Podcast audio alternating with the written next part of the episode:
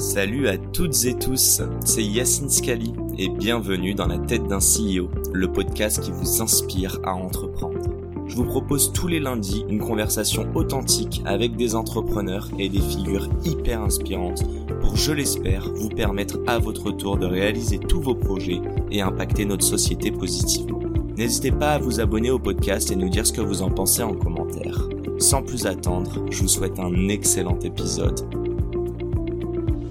Hello les amis, avant de vous présenter cette conversation avec Lisa et Anouk, je voudrais prendre quelques secondes pour remercier notre partenaire que vous connaissez déjà d'ailleurs, c'est Métaphore qui propose des lieux d'exception pour vos événements professionnels. On parle de séminaires, réunions, showrooms, cocktails, etc. C'est trois cocons en plein Paris, une architecture et un design époustouflant, une gastronomie grandiose et un service luxueux une expérience à vivre. Et d'ailleurs, on a eu la chance d'y aller pour enregistrer avec son CEO et fondateur Romain Magri. Bref, on vous recommande chaudement ce podcast. Merci encore une fois à Romain et à Métaphore de nous permettre de réaliser ce podcast. Bonne écoute à tous.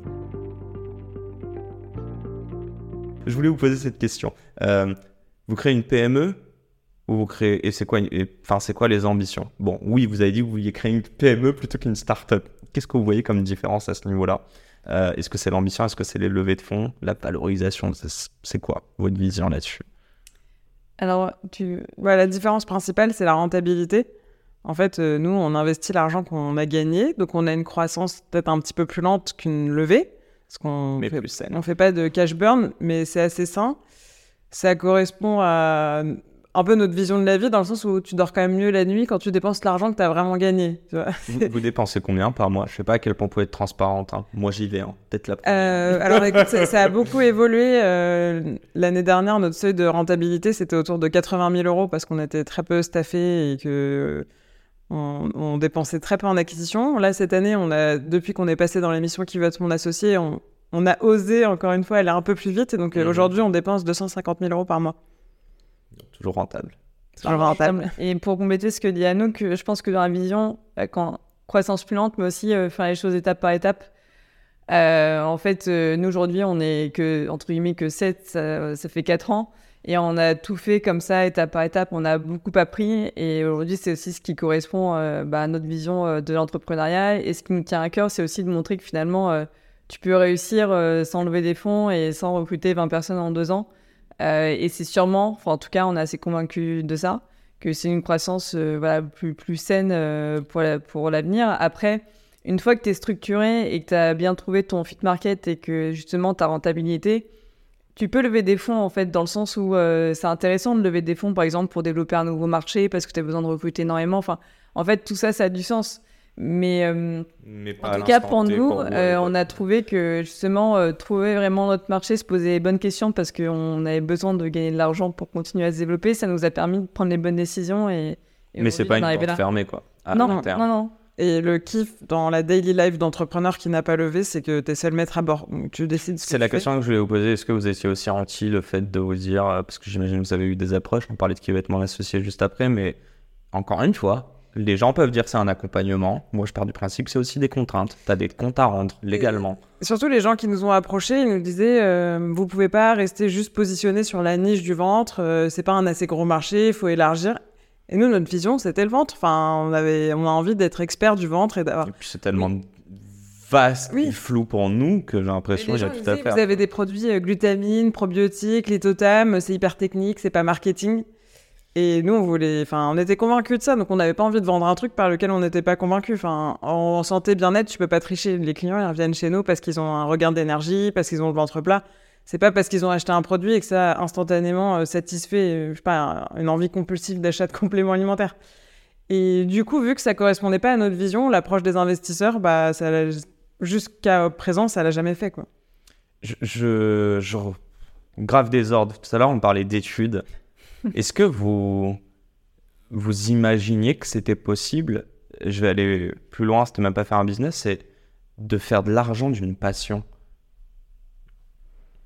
Et quand j'ai une passion, c'est un truc qui vous passionne. Bon, peut-être un business un poil plus sexy, non, je rigole, mais vous voyez ce que je veux dire? C'était vraiment se dire, euh, parce qu'on en parlait tout à l'heure, prépa, grande école, CDI, D'ailleurs, on parle de carrière. Est-ce que tu parles encore de carrière en te concernant aujourd'hui Non. Et en fait, c'est un peu ça, c'est te dire euh, atteindre des étapes pour atteindre, je sais pas, un salaire plancher à 40 ans en te disant ok, je suis un bon cadre, j'ai un bon salaire. T'as pas l'impression qu'on nous a douillé en école de commerce et qu'on nous a jamais dit mais mec ou meuf, mais si tu bosses comme un malade, tu peux faire v'là les thunes. Non, mais seul, je- à je ton pense- compte. quoi. Je pense qu'il y a vraiment, c'est une question de personnalité. En fait, euh, t'as des gens qui sont incapables de vivre dans euh, l'inconnu, euh, l'imprévision, euh, l'imprévu euh, total. Enfin, nous, on a quand même passé un an et demi, deux ans, je veux dire, à tout faire nous-mêmes. Moi, à l'époque, j'avais 28, 29 ans. Mes potes commençaient justement à acheter des apparts, faire des trucs et tout. Moi, j'étais en sous-loc, euh, galère totale. Anouk, elle était au RHA, lui, chez sa mère. Enfin, je veux dire, c'est, tu prends un risque à un moment. Ouais, un, loc. un risque. Alors, nous, c'est ce qui nous anime. Enfin, pour, pour moi, en tout cas, c'est, c'est vivre, en fait. Parce que ben, t'as des ups, t'as des downs. C'est, c'est, c'est la vie, quoi. C'est génial, c'est hyper excitant. Mais t'as des gens qui sont, qui, qui sont très heureux en étant salariés avec euh, un salaire à la fin du mois. euh, et, Je pense que c'est la se plupart des gens dans la société qui, qui seraient Je sais pas, mais en tout cas, je pense que l'entrepreneuriat est pas fait pour tout le monde. C'est pas un long fleuve tranquille. euh, c'est dur. Mais tu vois, Euh, on dit ça, mais je suis désolé, le salariat n'est pas fait pour tout le monde. Ça, je l'ai jamais oui, entendu bah ça- oui, mais dans les deux Jamais sens. vie, ça va dans les deux sens. Oui, mais on le dit dans la première phrase que tu as dite, parce qu'on dit ça presque comme un gros mot. Parfois, les gens le regardent avec un truc très lointain, l'entrepreneuriat, qui, je pense, il y en a plein qui le sont sans le savoir. Je veux dire que n'importe quel créateur de contenu qui crée de la valeur, même gratuitement, ou de médias ou autre. Mais c'est vraiment ce- cette phrase de te dire Moi, on m'a jamais dit à l'école, le salariat, c'est pas fait pour tout le monde. Et je vais aller plus loin. Si on m'avait dit ça, pourquoi je t'aurais filé 45 000 euros pour monter ma carrière et avoir le logo sur mon CV Après, il y a aussi un changement de. Je sens que je suis vénère. un changement de génération parce que nous, quand on était enfant, enfin, et dans les études, je pense Oh, la Inter- daronne qui parle Non, mais c'est vrai. Internet, c'était encore, euh, c'était moins développé. Aujourd'hui, Internet, c'est une opportunité de malade. Et je pense qu'on est juste à la préhistoire des métiers où en fait, t'es en freelance, tu vends juste ta presta, tu vends juste ton expertise, tu fais ta com sur euh, les réseaux sociaux, t'es autonome. Et, Et tu peux créer ta valeur, en fait. Exactement. Et là, il commence à y avoir un switch qui est permis par cette ère d'Internet, euh, des, des réseaux sociaux, où euh, en fait c'est gratuit de, de vendre ta presta, de faire du marketing, de la com. Et même nous, d'ailleurs, en tant qu'entreprise, on n'aurait jamais pu concurrencer des, des marques qui sont installées en pharmacie depuis 30 ans si on n'avait pas eu les réseaux sociaux pour créer cette communauté, pour créer cet engagement, Sur médias aussi. ce média. Et aujourd'hui, c'est sensibiliser. Exactement. Et donc c'est en train de complètement changer et je pense que les gens, ils ont encore très peu conscience des opportunités.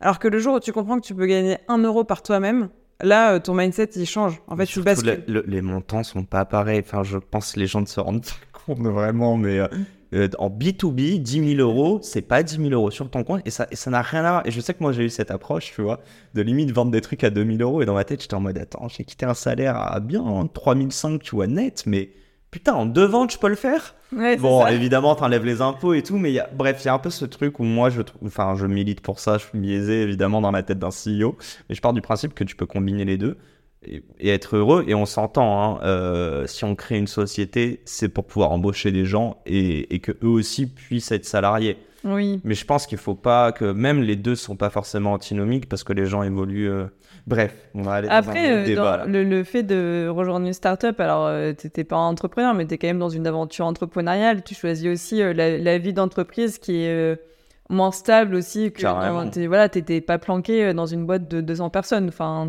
Mais tu moi, je suis passé par la 300%. BNP avant, quoi, qui est Ouais, mon sponsor voilà. aujourd'hui. Tellement drôle.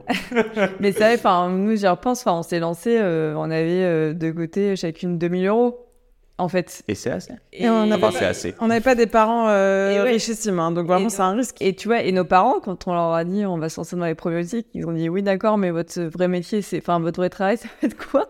Mais dans le sens où il y avait une autre euh, mentalité, enfin, même le Ils rapport vous au ont demandé un plan B? Bah, non, mais pour eux, c'était voilà, ça va durer un an, elle s'amuse toutes les deux. euh, c'est la crise d'ado. Voilà. Et euh, So. T'avais un autre, t'avais complètement un autre rapport au travail. Enfin, moi, mes parents, ils sont restés 30 ans dans la même entreprise. euh, alors, toujours la même hyper impliqués en plus, enfin, hyper corporate à 2000%. Et, euh, et ils vivaient pour, pour, pour cette boîte qui n'était pas la sienne. Enfin, qui était, euh, voilà, après, il y avait des actionnariats, etc. Mais Ouais, tu avais une autre mentalité. Et aujourd'hui, T'es reconnaissant que, que tu vois une équipe t'es recruté quoi presque. À l'époque. hein, à l'époque. Ouais, et ouais, ouais. puis justement, tu as envie de gravir les échelons. Mhm. euh, tu, commences, euh, tu commences là et tu finis euh, directeur et des équipes, etc. Tu es hyper attaché à l'entreprise. ouais, c'est corporate, quoi. Nos parents, ils restaient dans la même boîte. Aujourd'hui, plus du tout. Et c'est la fin de cet épisode. Si cet épisode vous a plu, n'hésitez pas à nous soutenir en nous mettant 5 étoiles sur les plateformes, en vous abonnant évidemment et en nous laissant des commentaires. Hâte de vous retrouver la semaine prochaine. Ciao